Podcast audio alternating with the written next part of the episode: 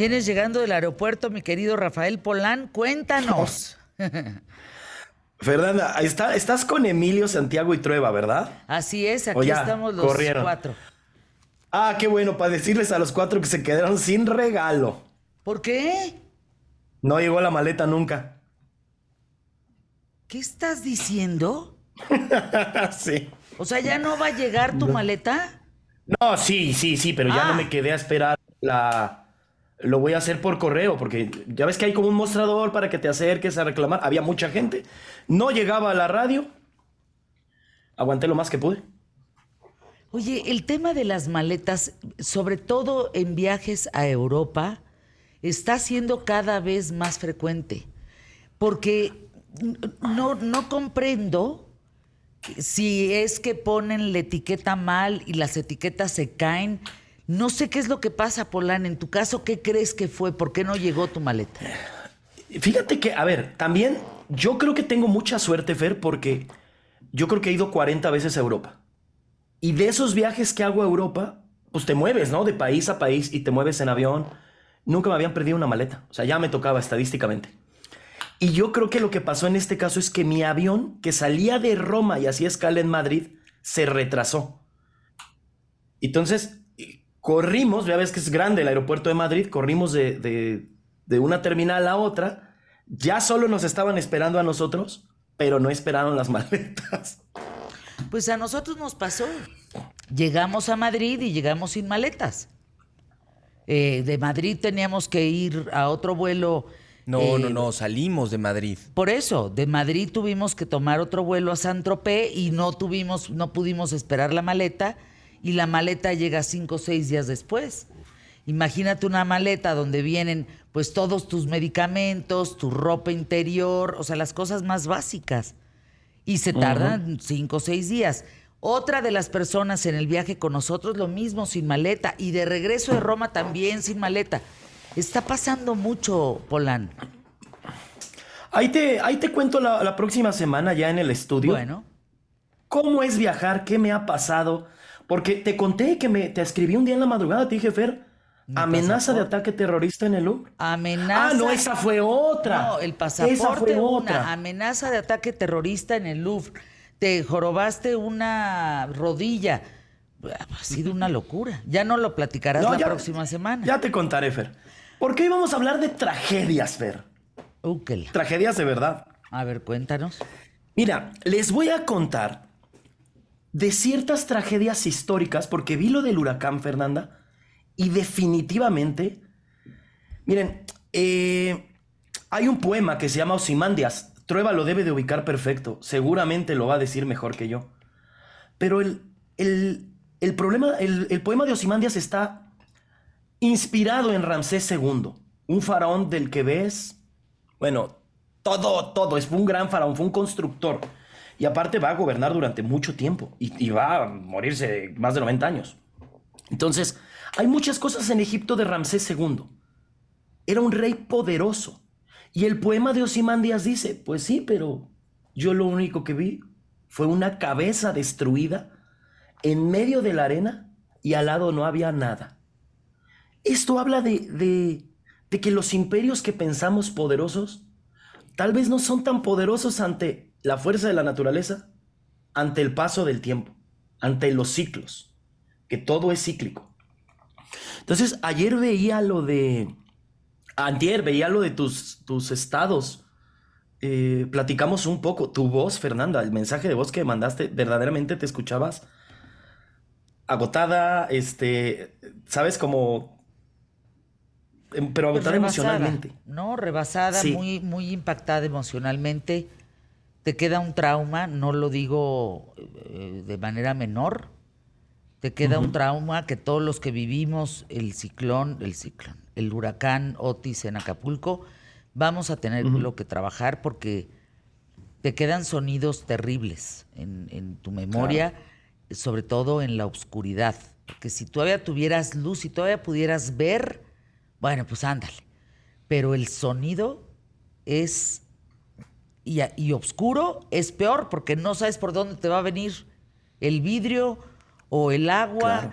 o el golpe o el aluminio o la silla o el, no sabes, no sabes. Todo el tiempo estás enervada. O sea, estás con los nervios a flor de piel. Yo hoy no te quiero decir cómo me siento, ¿eh? Me siento muy mal. Me duele mucho el estómago, tengo una diarrea que ahí te encargo, eh, siento en la cabeza que me explota, ganas de llorar. O sea, no, no, no, hoy, hoy sí no me siento bien, fíjate. Ayer todavía... Hombre, estuviste en el centro de un huracán. O Más sea, o menos, pero hoy sí no. Hoy sí estoy. Unas agruras, para que a mí me den este nivel de agruras, bueno, de ninguna manera. No saben las agruras, dolor de rodillas, atrás de las rodillas, como las corvas. Me duelen las manos, los músculos, como si hubiera hecho eh, una cantidad de ejercicio brutal. Me decía la productora, por ejemplo, las pantorrillas no las, no las aguanta. Yo me paro, me pongo tacones y me tiemblan las piernas. No, no tengo el. Como estuve cinco horas eh, y media o cinco horas cuarenta y cinco, no me puedo dormir, estoy parada, muy alerta. Claro. Imagínense el nivel de adrenalina que generas. Pues hoy el cuerpo está tratando, me imagino, de desechar esa adrenalina. Si yo cierro los ojos ahorita, me voy a sueño profundo, para que me entiendas. A sueño así, ipso facto, no paso ni tantito, me voy al Rapid Eye Movement en tres patadas, carajo. para que me entiendas. Sí, no, no, no, no, estoy... Pues- hoy sí me duele el pelo, para que veas. Justo por eso, como viviste una eh, tragedia, un, un evento natural, les quiero hablar de eventos naturales que han pasado a lo largo de la Ay, historia. no, qué barbaridad. Ay, pero sobre todo, cómo reaccionó el- la persona que estaba a cargo de ese pueblo o de esa ciudad o la gente, ¿no? Entonces, quiero empezar por una- uno muy famoso, que es el incendio de Roma del año 64. ¿Quién era emperador en el año 64? Nerón. Fernanda, que esperemos que llegue nuestra moneda, Ay, ¿eh? les vale. El emperador Nerón. Nerón es un hombre que ha pasado a la historia por ser malo, por ser mal gobernante. ¿Estamos de acuerdo? Y que incluso se le ha acusado de haber quemado Roma él mismo. Lo que realmente pasó, y lo dicen las crónicas de la época, y mira que no lo querían, es que Nerón ni estaba en la ciudad. Nerón estaba lejos, en Antium. Cuando se entera de la tragedia, cabalgó toda la noche, Fernanda. Llegó a su palacio y abrió las puertas del palacio. Ordenó construir refugios en los jardines, en donde se pudiera, y de su dinero ayudó a los damnificados. Nerón. El, el, hay, un, hay un Buda en Japón, en una ciudad cercana a Tokio, que es Kamakura. Y hay un libro que se llama el Asuma Kagami. Mucha gente que, me escucha y que ha tenido la oportunidad de ir a Japón, seguramente fueron a Kamakura, donde hay un Buda gigante, un Buda ahí sentado al aire libre. Bueno, ese Buda de Kamakura estaba en un templo. Y el Asuma Kagami, que es un texto que se llama, es como el espejo del este, cuenta la historia de esa ciudad de Kamakura del 1180 al 1373. Y cuenta que el templo se lo llevó un tsunami, Fernanda. Ándale. Dejó al Buda esta estructura de, de- de- de O sea, metal, pero, lo, lo único pero que se quedó quieto fue el Buda, todo lo demás voló. fue el Buda. ¿Y qué hizo el regente de la ciudad? El regente de Kamakura. Eso lo dice un libro de- que es del 1369. Y no, en el 1369 fue el tifón. Fue el tifón. Y un libro, el Kamakura Dainiki, dice que el regente de la época ordenó que al, que al que estaba encargado de contener y de la seguridad, porque, perdóname Fernanda, pero los desastres naturales, algunos se pueden predecir. Con una hora, con dos horas, con tres, con seis, pero son vidas. Cuando se enteró que el encargado, el regente, se enteró que el regente sabía, ordenó asesinarlo junto con 90 Ándale. de sus seguidores por ineptos. Porque cuando la gente pierde sus patrimonios, cuando la gente pierde la vida, la culpa no es de la gente, ¿eh?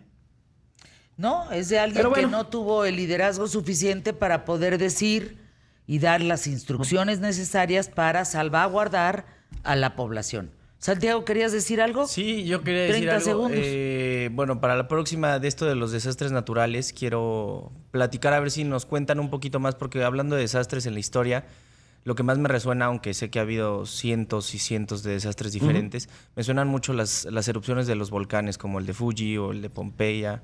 ¿Qué tal El? El Vesubio del 70. Del 79. Vesubio del Entonces, que nos 79. cuente qué fue de las el civilizaciones después de, El de estos, en México, ¿verdad? después de estos desastres naturales. Les todo. cuento, les cuento eso la otra semana, ¿cómo ves, mi Fer? Va. Desastres ¿Nos seguimos con naturales. Sí, no, de- desastres naturales. Hay que hablar. ¿Cómo, Oigan, ¿Y cómo se levantaron las ciudades? Pues miren, del que yo me acuerdo de más personas es el ciclón en Pakistán. El huracán de tan solo, y fíjense, no minimizo, tan solo 190 kilómetros por hora las ráfagas. Y estás hablando que murieron 300 mil personas.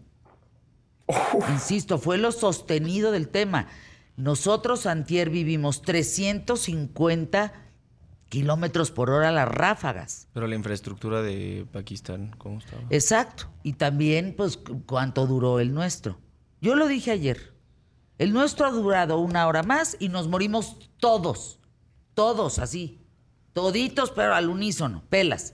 Todos para el carajo. Anuncios QTF. Gracias, mi querido Rafael. Regresamos.